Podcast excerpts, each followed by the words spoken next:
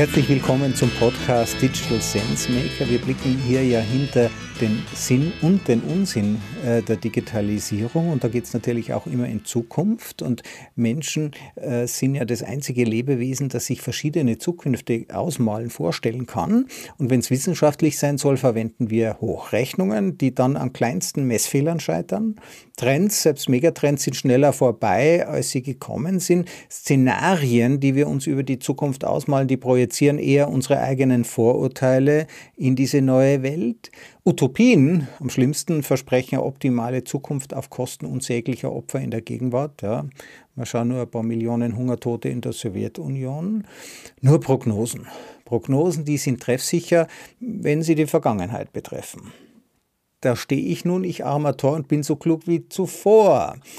Ja, und mein heutiger Gast beschäftigt sich mit unserer Perspektive auf die Zukunft aus soziologischer Sicht und warum uns das auch manchmal, diese Perspektive auch manchmal blind macht. Christiane Varga hat unter anderem Soziologie an der Ludwig-Maximilians-Universität in München studiert. Als Lehrbeauftragte unterrichtet sie an FH Johanneum in Graz Design Research und Christiane arbeitet heute als Trend- und Zukunftsforscherin in Wien. Christiane, herzlich willkommen. Danke, Christoph. Danke für die Einladung.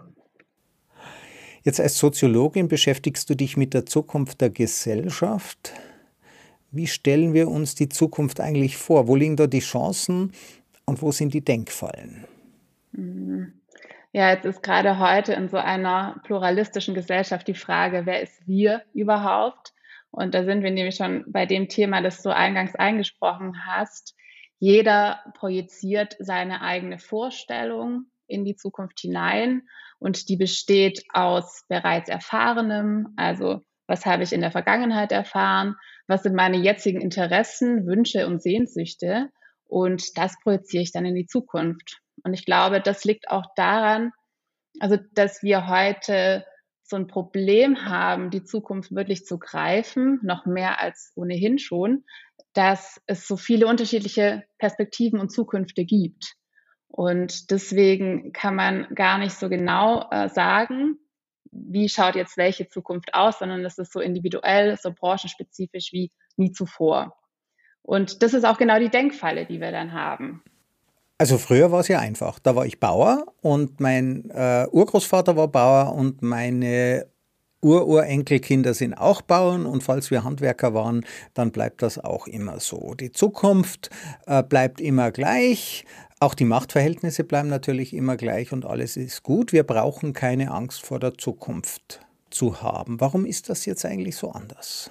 Weil die Wahlmöglichkeiten gestiegen sind. Also das, was du auch beschrieben hast, war ja vor allem im Mittelalter noch so. Da hatten wir eine sehr hierarchische Struktur ich bezeichne das immer so wie eine Pyramidenform. Das ist so ähnlich wie in Indien das Kastensystem. Also man ist als Bauer geboren und ist als Bauer gestorben und da gab es nicht so viel Mobilität, äh, also weder in das Vertikale noch ins Horizontale. Die Welt war klein und übersichtlicher. Und da musste ich mich auch gar nicht mit so vielen Optionen auseinandersetzen, wie das heute der Fall ist. Die Individualisierung hat dann angefangen, hat diese Strukturen durchbrochen. Und es ist ja erstmal etwas Erfreuliches, dass ich vielleicht auch nicht äh, den Mann heiraten muss, der mir vorgesetzt wird, der irgendwie im Nachbardorf lebt oder äh, ich eben nicht den, um im Mittelalter zu bleiben, den Prinzen zu heiraten oder sonst irgendwas. Das ist ja heutzutage tatsächlich alles möglich. Mm, aber es bedingt eben, dass es zu viel geworden ist und dass die Möglichkeiten zu groß sind. Und das sorgt für eine massive Unsicherheit, weil das ist so ein Paradox. Eigentlich kann ich mir die Zukunft so stark gestalten wie nie zuvor, aber dadurch ist der Druck auch so groß wie nie zuvor. Und da ist auch inhärent die Frage, können wir die Zukunft komplett selbst gestalten oder gibt es so etwas wie Vorbestimmung oder so den eigenen Weg? Wie können wir das austarieren? Und es zeigt so dieses ganze Dilemma aus, in dem die meisten oder viele heute in der westlichen Welt, in der sogenannten, wobei sich das ja auch gerade verändert, also die, die noch viele Möglichkeiten haben, damit kämpfen, weil äh, auch das ändert sich ja gerade wieder.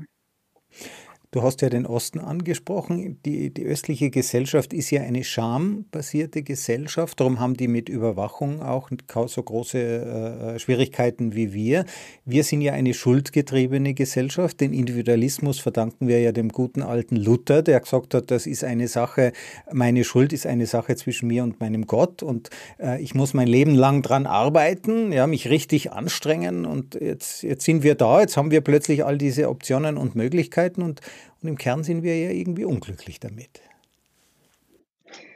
Ja, das ist spannend. Ich meine, du hast jetzt Luther und Gott erwähnt, da möchte ich da noch kurz eingehen. Äh, je nachdem, wie man dazu steht, ob man denkt, das ist die Wahrheit oder ein Konzept, wie auch immer, das stelle ich jetzt mal frei. Aber deswegen kam ja Jesus. Der hat ja diese Schuld auf sich genommen. Das ist ja inhärent, um das auch sauber nochmal abzuschließen. Deswegen wäre das schon die Lösung an dem, was dann Luther quasi auch selbst immer gekniffelt hat, weil er ja wirklich nie ganz frei war und sich immer noch so ein bisschen ge gefangen ähm, gefühlt hat in äh, diesem Schuldkonzept.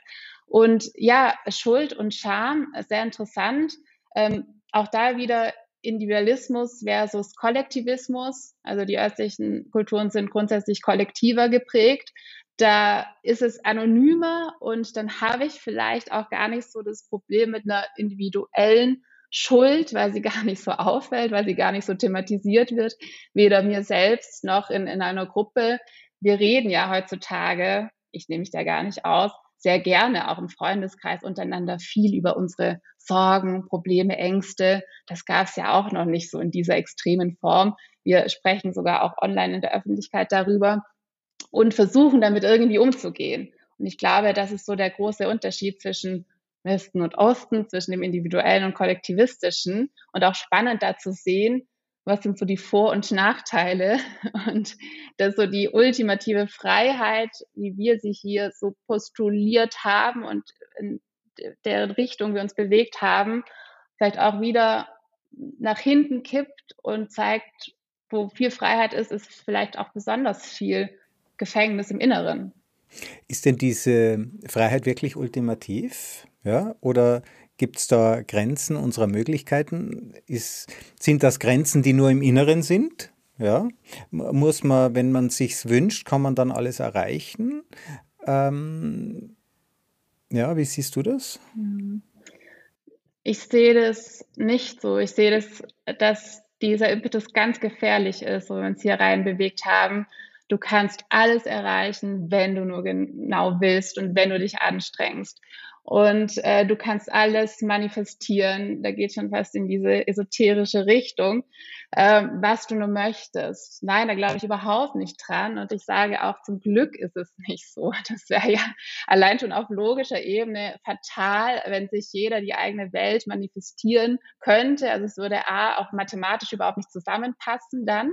Es würde sich nicht ausgehen in der gemeinsamen Realität, in der wir leben. Ähm, und auch da ist der Druck immens ich glaube, eine gute Freundin von mir hat es mal so beschrieben, ähm, dass jeder seine Stärken und Schwächen hat und dass wir das vereinfacht gesagt, aber ich finde das Bild sehr schön, auch auf ähm, die Flora und Fauna zurückprojizieren können, indem man sagt, äh, da ist ein Gänseblümchen und das schaut nicht auf die Rose und denkt sich den ganzen Tag, ich möchte so gerne eine Rose sein, die ist so toll, die hat so viel besser als ich, ich bin nur ein kleines Gänseblümchen, sondern es steht da in voller Pracht, ist stolz drauf und äh, tut die Dinge, die Gänseblümchen so tun. Ich weiß es jetzt gar nicht genau, was das ist, aber dient eben auch ähm, äh, für, für unterschiedliche Sachen. Im Ökosystem, hat einfach ihren Platz und ähm, so sollten wir das auch handhaben und uns nicht verleiten lassen von diesen Social Media Erzählungen, von irgendwelchen Instagram Hochglanzprojektionen. Wir müssen jetzt alle so und so werden. Äh, und dann geht es uns gut. Denn das ist ja auch wieder, wenn man ein bisschen weiter schaut, ein, zwei Schritte, eine unfassbare Gleichmachung. Also großer Individualismus überall, aber am Ende sind wir doch alle dadurch wahnsinnig gleich und das ist doch schade drum. Das Gänseblümchen macht übrigens das mit dem Bienchen.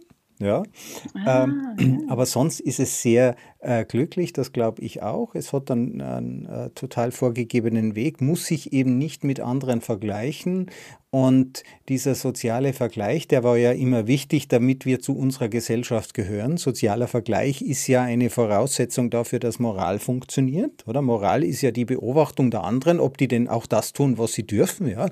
Was glaubt denn der? Was bildet denn die ein, äh, was sie ist, ja? Was macht denn der? Das ist, äh, das ist quasi die Überwachungsmoral ist in diesem Sinne quasi eine, eine Überwachungstechnik und unser innerer Vergleich ist quasi der innere Kritiker, der dafür sorgt, damit wir nicht in die Fänge der, äh, der Überwachung der anderen kommen. Schauen wir immer, dass wir immer dazu passen.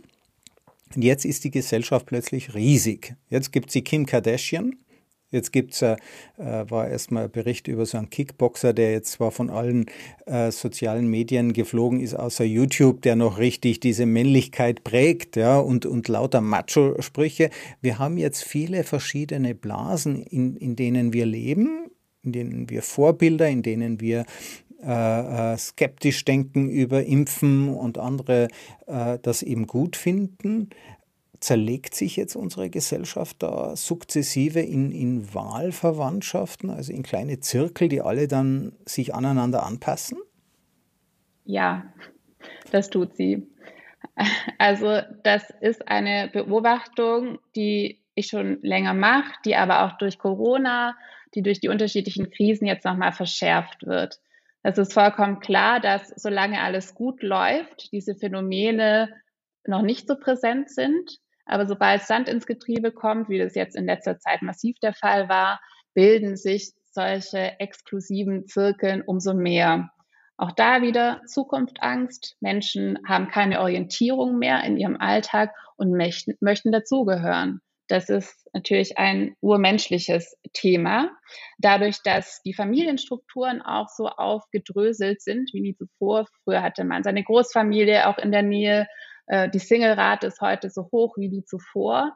Also sind Menschen quasi fast dazu genötigt, äh, wenn sie ihrem ursprünglichen Trieb in Anführungsstrichen, ich denke, dass es zum Teil auch so einer ist, folgen möchten, sich Wahlverwandtschaften zu suchen. Und da ist das Internet natürlich eine gute Anlaufstelle. Dagegen ist erstmal auch nichts zu sagen. Was das Problem ist, ist diese Bubble-Bildung, ist das, dass ähm, ein Ping-Pong stattfindet, ein Dialog zwischen Parteien und Menschen, die sich immer wieder nur bestätigen und eben nicht auch mal sagen, hey, da schießt du über das Ziel hinaus. Äh, das kann man vielleicht so sehen, aber überdenkt es doch nochmal oder ist, ist es wirklich so? Also auch Menschen, die den Dingen auf den Grund gehen möchten und vielleicht auch mal tiefer schürfen, sondern es ist quasi fast so eine Erziehung über Social Media dahin, eine Meinung zu haben, die Meinung zu vertreten und das verhärtet massiv die Fronten. Und ich bin eine große Freundin davon, dass wirklich erstmal jeder seine Meinung äußern sollte. Ich halte es nicht für sinnvoll zu canceln, permanent erstmal vorsichtshalber. Aber dass wir wieder lernen, das auf eine wirklich offene und neugierige Art zu tun, das halte ich für wahnsinnig wichtig, weil es ist eine Spaltung vorhanden und die wird im Moment immer massiver. Das Silicon Valley, von wo, wo ja diese Technologien kommen, ist ja stark geprägt durch die Hippie-Bewegung. Ja, die Hippie-Bewegung ist ja in Kalifornien entstanden, weil dort in, San, in keiner amerikanischen Stadt gibt es mehr Militäreinrichtungen als in San Francisco. Ähm, und diese äh, äh, und hat natürlich rebellische Söhne erzeugt, die dann in Kommunen zusammengelebt haben. Und wenn sich zwei Kommunen getrennt haben, dann galt in jeder Kommune wieder die eigene Wahrheit. Das ist eigentlich schon eine Art Vorschau. Ja? Also Mark Zuckerberg zum Beispiel ist ja ganz stark von dieser Idee geprägt, der Hippie-Bewegung. Die Filterblasen werden quasi von der Hippie-Bewegung vorweggenommen und wir erleben, wenn sich dass in den verschiedenen Blasen werden verschiedene Wahrheiten konstruiert. Jetzt Wahrheit ist ja immer irgendwie eine Konstruktion. Hat dann, kann dann überhaupt einer recht haben? Ja, super spannend, diese Herleitung, weil das wissen ja die meisten nicht, dass das Ganze auch Steve Jobs, der in seiner Jugend ähm, auf einem Hippie-Trail unterwegs war, dieses ganze Thema, auch ähm, Substanzen, Microdosing, hippieske Strömungen in, Richtung Silicon Valley, dass das so eng aneinander hängt. Und da sehe ich auch erstmal, was du eingangs gesagt hast mit dem Militär, dass jeder Trend einen Gegentrend erzeugt, also jede Zeit eine Gegenzeit. Die Hippie-Bewegung hat sich gegen das konservative Leben gewährt, das vorgeherrscht hat, in dem Frauen ja tatsächlich auch oft wirklich nicht gleichgestellt waren, den Frauen unterdrückt waren. Das ist ja erstmal eine gute Idee gewesen, zu sagen, das wird uns zu eng. Ähm, jetzt ist das Pendel in, in die gegengesetzte Richtung gependelt, wurde zu extrem auch aus meiner Sicht, aber daraus hat sich das ja alles bewegt und entwickelt. Und auch hier interessant, dass die Software, die zum Beispiel in Alexa drin ist, also dieses ganze Abhörding, ja auch aus dem Militär kommt. Also das ist gar nicht so, so getrennt alles, sondern fließt dann auch ineinander über. Und zur Frage mit der Wahrheit, äh, ja, also es, ich glaube, es gibt ein paar Grundwahrheiten, was Prinzipien angeht, was die Welt im Innersten zusammenhält. Aber das sind ungefähr zehn extra Podcasts wahrscheinlich, wenn wir darüber philosophieren und diskutieren. Und dann äh, gibt es verschiedene Scheinwahrheiten, relative Wahrheiten oder auch Lügen, die als Wahrheiten postuliert werden. Und vollkommen klar werden solche Meinungsbildungsinstitutionen, äh, die zum Beispiel einen Mark Zuckerberg als Vorsteher haben, diese Wahrheiten transportieren, haben sie in ihrer monopolistischen Struktur eine unfassbare Macht. Und je weiter globaler diese Wahrheit in Anführungsstrichen verbreitet wird, desto wahrer wird sie ja gefühlt, desto weniger wird sie hinterfragt und äh, desto eher kann sie sich wirklich auf globaler Ebene etablieren. Und das ist schon ein unfassbares Phänomen unserer Zeit, dass dank des Internets, dass das heute möglich ist. Mark Zuckerberg hat sich ja mit Händen und Füßen gegen die Moderation seiner Foren gewehrt. Er hat gesagt, ein Technologieunternehmen darf niemals in die Rolle kommen, zu bestimmen, was Wahrheit ist. Man hat ihn gezwungen. Ja, man hat ihn ähm, äh, gezwungen, äh, bestimmte Dinge, die definitiv nicht wahr sind. Man hat ihn gezwungen, dort einzugreifen eine bestimmte Blase hat ihn eben gezwungen. Es gibt auf der anderen Seite, ähm, ich habe mich, äh, ich habe einige Zeit mit Pussy Riot verbracht, dieser äh, russischen äh, ähm, Gegenbewegung, muss man fast sagen, Jugendbewegung, die dort entsteht. Und ähm, die werden von Putin zensiert, ja, diese Videos. Äh, der Putin sagt, seht ihr nicht, ich bin doch hier das Opfer. Ja, und, und Zensur, wieso, wieso soll Zensur ein Problem sein? Auch ihr wollt ja, dass bestimmte Dinge zensiert werden. Ja, und selbstverständlich, wenn das, und zwar nach euren Gesetzen, und Russland hat eben auch Gesetze, und was wir tun, ist eigentlich nur das Gleiche wie ihr. Ja, das ist, äh, das ist wahr, das ist spannend. Also ich würde mich dem so annähern, dass dieses Medium Facebook und also es ist ja hauptsächlich Facebook, Instagram, was da alles dazu da dran hängt, ähm, dass das etwas so Neues in unserer auch Medienlandschaft war und ist nach wie vor im Sinne von Gesetzeslagen. Also ich glaube, wir haben es, wir haben damit zu kämpfen, dass es eben so uneindeutig ist. Je nachdem, wo du drauf schaust, aus welcher Perspektive, denkst du dir, Natürlich muss man da eingreifen, weil es ist so mächtig und da ist auch eine Verantwortung dahinter. Aber dann ist die Frage, wer tut das? Es gibt äh, hier auch wieder auf globaler Ebene äh, unterschiedliche Möglichkeiten, wer, wer das tun könnte. Aber auch da ist immer entweder jemand dabei oder nicht. Also welche Instanz tut das? Und äh, gleichzeitig ist natürlich das große Argument, wir kommen aus diesem Internet-Impetus der da sagt, hier ist alles frei, äh, wir haben hier freie Meinungsäußerung und äh, möchten da auch eine Plattform sein, die das, die das auch ermöglicht. Jetzt wissen wir alle, dass Facebook eine solche Plattform auf keinen Fall ist und sein kann, weil es dort möglich ist, Werbung zu schalten, weil dort möglich ist, Menschen quasi abzuhören, sich Algorithmen anzuschauen, durch diese Algorithmen die Menschen auch zu beeinflussen, zu manipulieren. Und deswegen äh, ist es schon so, dass man sich das schön und sauber anschauen müsste und da auch tatsächlich eingreifen sollte, aus meiner Sicht. Google, Facebook, diese großen Plattformen werden ja als Machtmaschinen bezeichnet und du hast ja auch den Machtaspekt geprägt und äh, es scheint ja jetzt so zu sein, dass es bestimmte andere klassische Machtapparate gibt, ähm, wie zum Beispiel der amerikanische Kongress, der ja da sehr stark, auch die Europäische Union, die ja mit ihrem eigenen Anspruch an Wahrheit, deren Wahrheit fühlt sich ja irgendwie so an wie unsere Wahrheit, ähm, vorgeben, wie sich diese Machtmaschinen jetzt zu verhalten haben. Also ähm, es scheint so zu sein, äh, ich würde das am ehesten als, als äh, digitalen Imperialismus bezeichnen, dass wir unsere Vorstellungen, die wir mal in einer kolonialen Welt äh, Südafrika, Afrika, Südamerika, Afrika, Australien aufgeprägt haben, dass wir jetzt in einer sozusagen postkolonialen Zeit einen digitalen Imperialismus erfinden, der sagt, nein, nein, es gelten nicht Gesetze, es gelten unsere Gesetze, es gelten unsere Moralvorstellungen und diese Moralvorstellungen, die sollen bei uns gelten und nachdem es YouTube, nachdem es äh, Google, nachdem es die alle bei uns gibt, müssen sich die nach unseren, nach unseren Gesetzen richten. Und China sagt dann, okay, klar, ähm, dann machen wir eben unser eigenes YouTube. Also ähm, und unser eigenes, äh, haben die ja alles gemacht, unser eigenes WhatsApp, all diese Dinge. Äh, trennt das dann nicht? Also verlieren wir da nicht die Chance, äh, die das Internet einmal geboten hat auf eine kosmopolitische Gesellschaft? Doch, ich stimme dem zu, dem, was du beschrieben hast. Das ist auch sehr schön formuliert mit dem digitalen Imperialismus.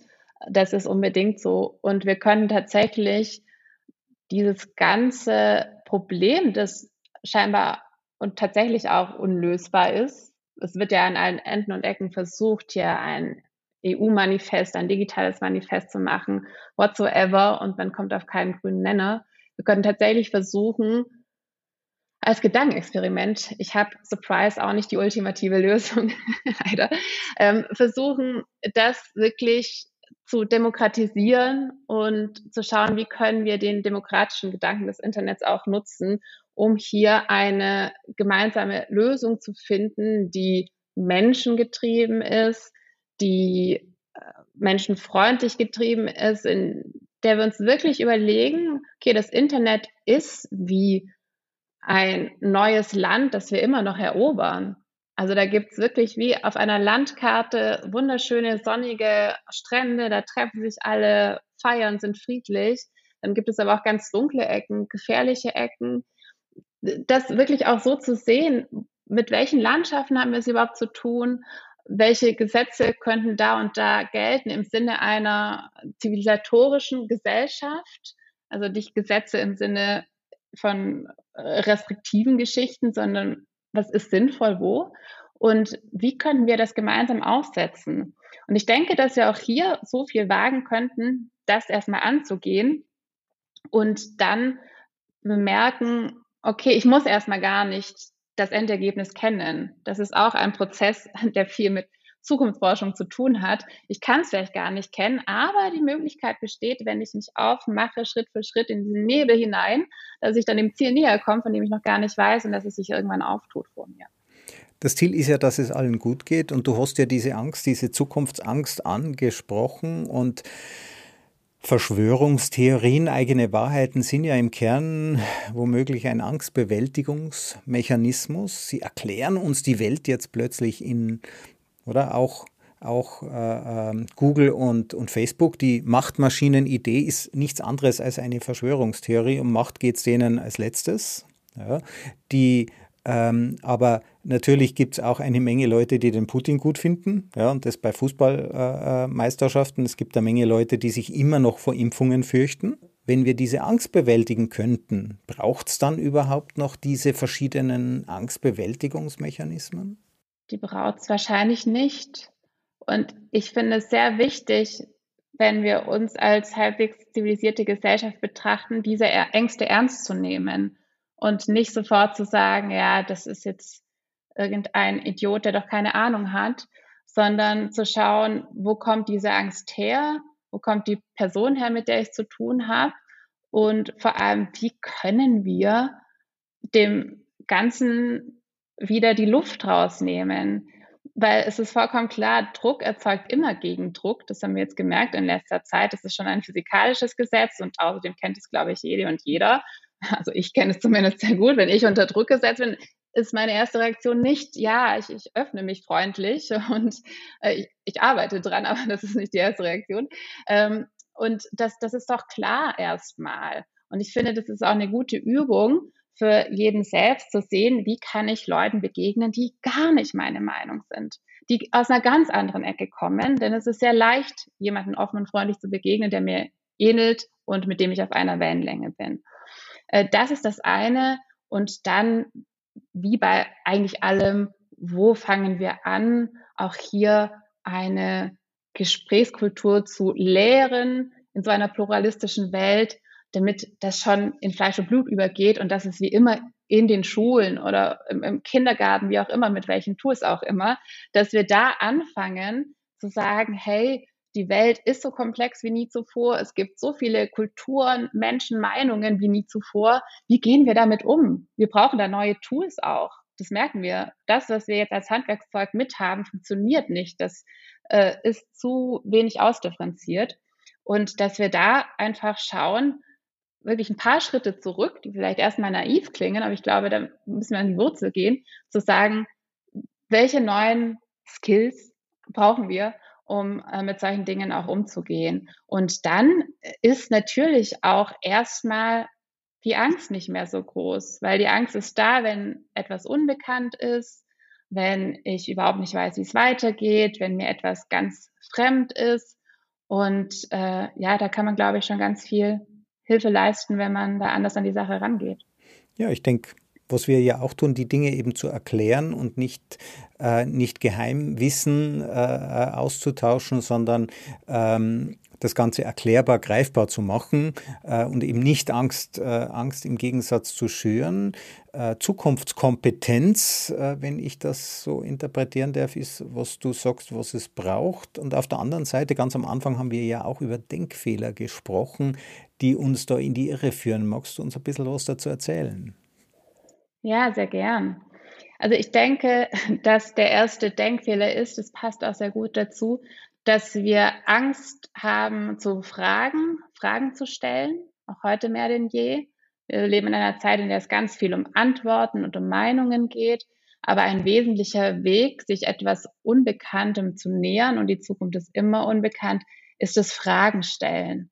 Neugierig zu sein und damit auch Denkräume für einen selber zu öffnen. Und deswegen ist eine Denkfalle, dogmatisch an die Zukunft zu gehen und zu denken, ja, ich weiß eigentlich eh schon, wie es wird oder wie es sein sollte. Und so lege ich mir alles so hin und erkläre mir alles, dass es dazu passt.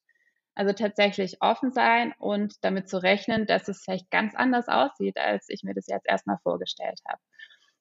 Dann ist ein weiterer Denkfehler, der sicherlich aus der Industrialisierung kommt, dass wir uns Zukunft sehr linear vorstellen, sehr planbar. Und das haben wir gemacht, wirklich auch als Produktion. Es ist sehr schön, auch hier die Parallele zur Arbeitswelt zu sehen. Planung, Stückzahlen, höher, schneller, weiter. Es geht immer nach oben, es wird immer mehr. Und das wird mit dem neuen Zeitalter, in dem wir sind, mit der Wissensarbeit auch immer obsoleter. Die Zukunft verläuft nicht linear. Sie wird auch nicht immer besser. Das widerspricht dem Prinzip des Lebens. Es gibt auch unterschiedliche Jahreszeiten. Da im Frühling erblüht alles, im Sommer, ja, es, es ist eine schöne Zeit, es ist alles sonnig und dann kommt aber Herbst und Winter, wo alles mal abfällt und äh, ja, der Boden und die Natur auch Ruhe braucht, um sich zu erholen. Und so gibt es auch verschiedene Zyklen innerhalb der Gesellschaft und wie Zukunft dann auch funktioniert. Und da sind Krisen automatisch mit dabei. Das war schon immer so in der Menschheitsgeschichte. Sonst entsteht nichts Neues, sonst kann gar nichts Neues entstehen. Und in so einer Krise, die eine Umstrukturierung ist, die eine Rekonfiguration ist, sind wir gerade. Das Alte passt nicht mehr zum Neuen und wir müssen uns neue Strukturen und Konzepte überlegen.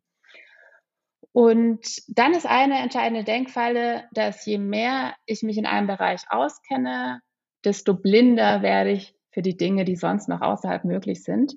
Also verkürzt gesagt, Expertentum macht zukunftsblind.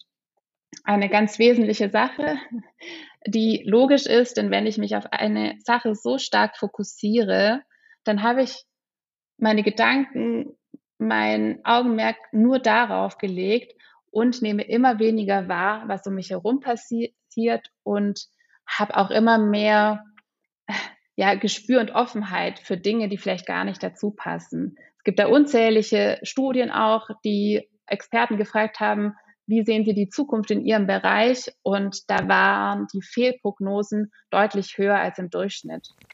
Also ich muss ja sagen, ich bin selber Experte. Ich weiß also, was von Leuten wie uns zu halten ist. Ja. ähm, schön finde ich auch das Thema mit dem linearen Denken. Also Planung ist mittlerweile strukturierter Selbstbetrug. Es funktioniert eben nicht mehr so, wie wir uns das gerne wünschen und wie wir das gerne hätten. Und über die Angst haben wir ausführlich gesprochen. Jetzt sagst du, wenn man diese Veränderung nicht zulässt, kommt nichts Neues in die Welt. Wozu braucht es denn Neues?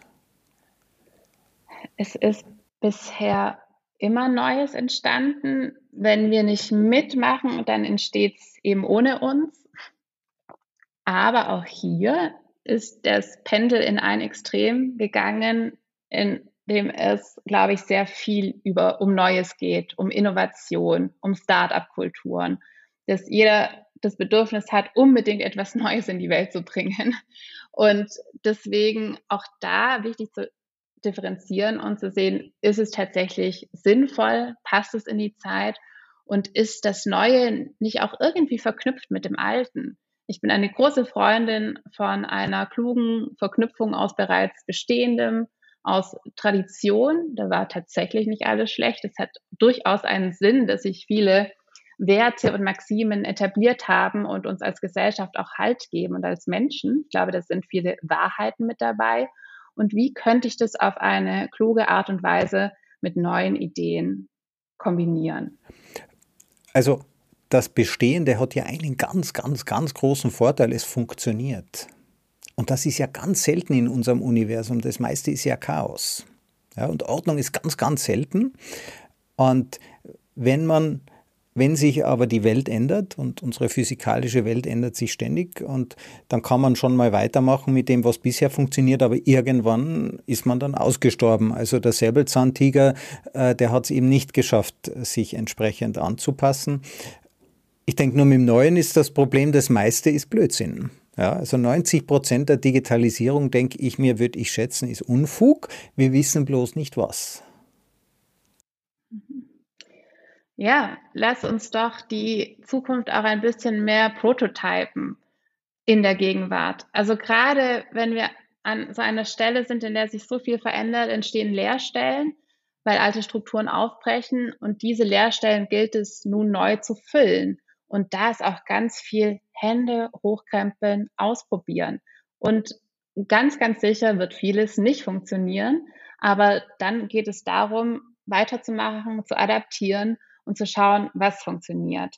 Das ist ganz praktisch auch gesagt mit dem Thema Homeoffice. Es wurde jahrelang rumüberlegt, gefachsimpelt, auch von vielen Zukunftsforschern, Thema Homeoffice. Wie machen wir das jetzt genau? Was bedeutet das?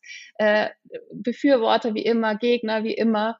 Und durch Corona war man jetzt gezwungen, das wirklich mal auszuprobieren und da hat natürlich nicht sofort alles funktioniert, aber man hat es angepasst, man hat die Technik angepasst, man passt immer noch das Mindset an, man schaut ganz individuell in dem Unternehmen XY, passt es zu unserer Struktur, passt es zu unserer Art der Arbeit, wie viel Prozent Homeoffice, wie viel Prozent im Büro und so tariert man es aus und probiert aus. Und das halte ich doch für eine sehr sinnvolle Art der Zukunft zu begegnen. Wie bist denn du äh, Christiane Varga Zukunftsforscherin geworden?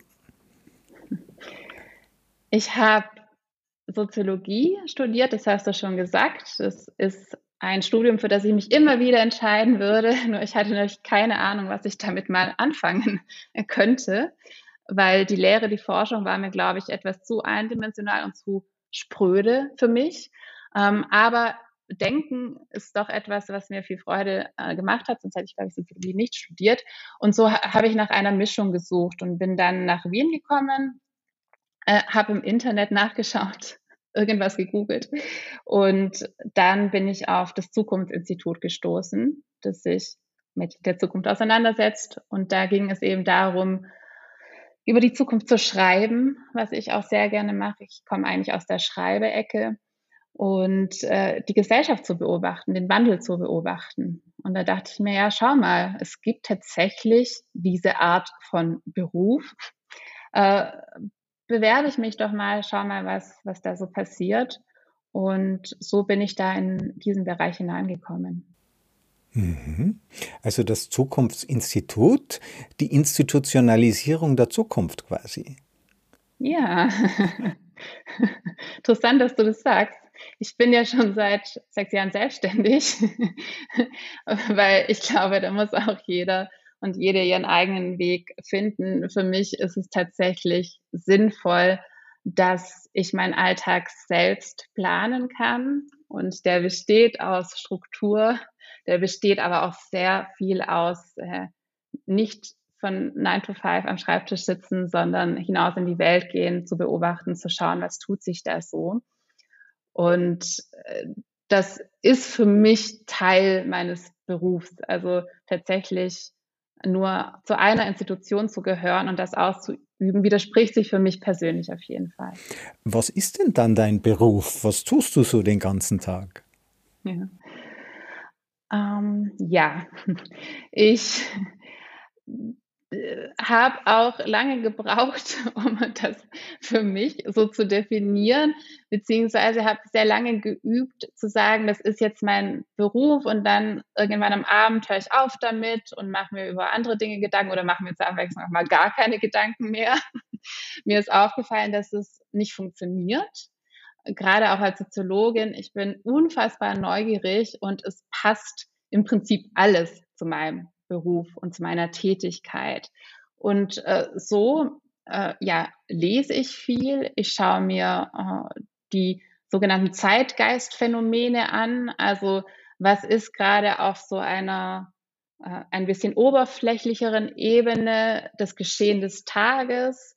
Äh, dazu lese ich Nachrichten, äh, nicht zu viel oder zu lange, aber schaue ein bisschen, was, was geschieht da.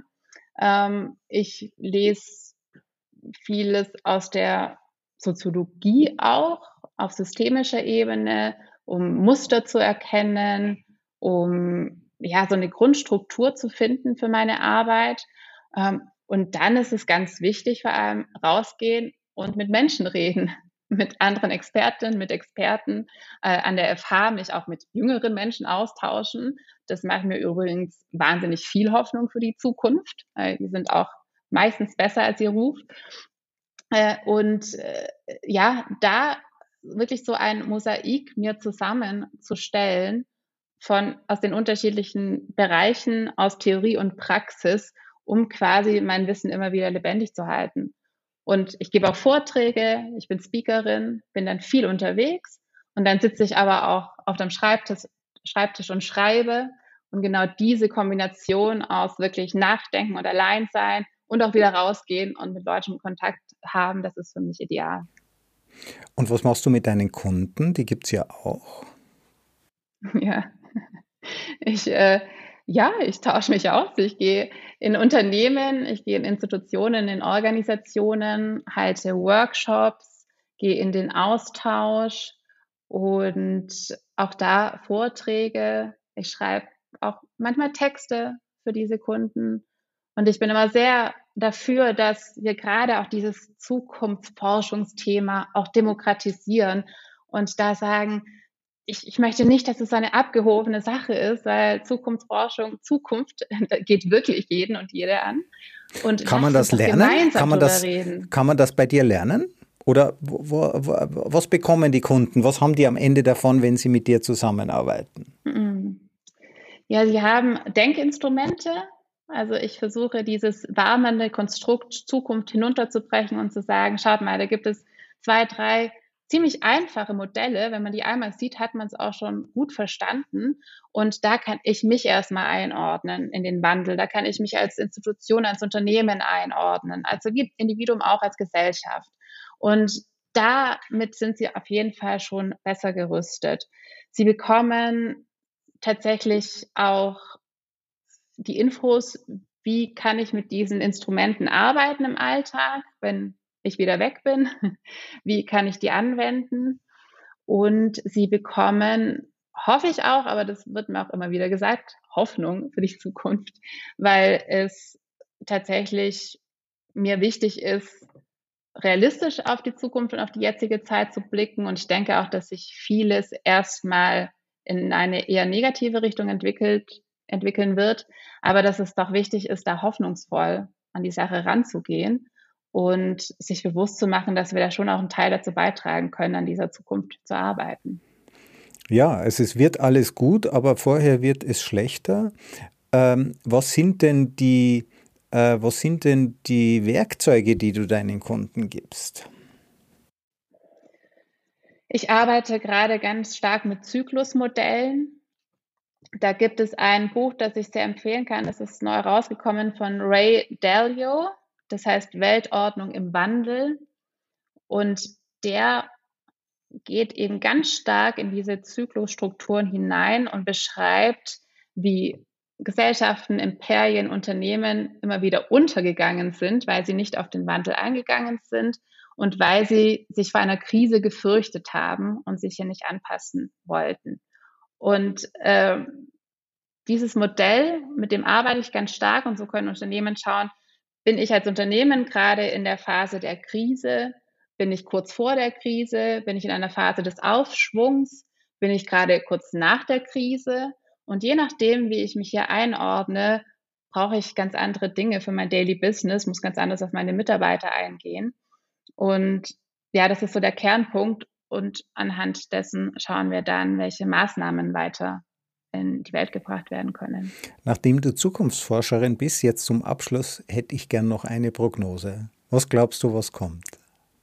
Es hängt davon ab, wo und wie. Ich denke, dass es erstmal, wie du sagtest, schlechter wird. Ich glaube, dass wir mit diesen ganzen Herausforderungen zu kämpfen haben. Inflation, äh, Krieg, Hungersnöte in vielen Teilen der Welt Hunger auch bei uns in Österreich, in Deutschland. Das ist ja nichts, was irgendwo ganz entfernt auch stattfindet. Und dass es da umso wichtiger ist, dass wir uns wieder auf das Wesentliche besinnen und wirklich schauen, gibt es in meiner nahen Umgebung Menschen, die ich gerade unterstützen kann. Ob das tatsächlich finanziell ist oder mental, dass wir da wieder ein bisschen sehen, dass wir menschlicher werden und dadurch auch die Gesellschaft resilienter machen. Und dann wird es hoffentlich auch wieder besser, wenn wir aus dieser Krise, die nun mal stattfindet, gestärkt herauskommen und nicht sagen, jetzt machen wir so weiter wie davor, sondern hey, das war echt nicht einfach, aber wir haben ein bisschen was daraus gelernt. So ist es. Ist ein sehr schönes äh, Schlusswort. Christiane Varga, vielen Dank, dass du da warst. Wir haben uns über Denkfehler unterhalten. Angst äh, verzerrt die Gedanken, lineares Denken und die Zukunftsblindheit der Experten, wenn man zu genau weiß, äh, was eigentlich kommen soll, dass man dann nicht mehr links und rechts schaut. Wir haben uns aber auch unterhalten über digitalen Imperialismus und das, was quasi wie, wie, wie soziale Medien, ja, die Soziologie vor ganz neue Herausforderungen stellen und wir auch noch nicht wissen, wie wir diese Zugänge wirklich demokratisieren können. Christiane, vielen herzlichen Dank. Danke, Christoph. War mir ein Fest. Mir auch.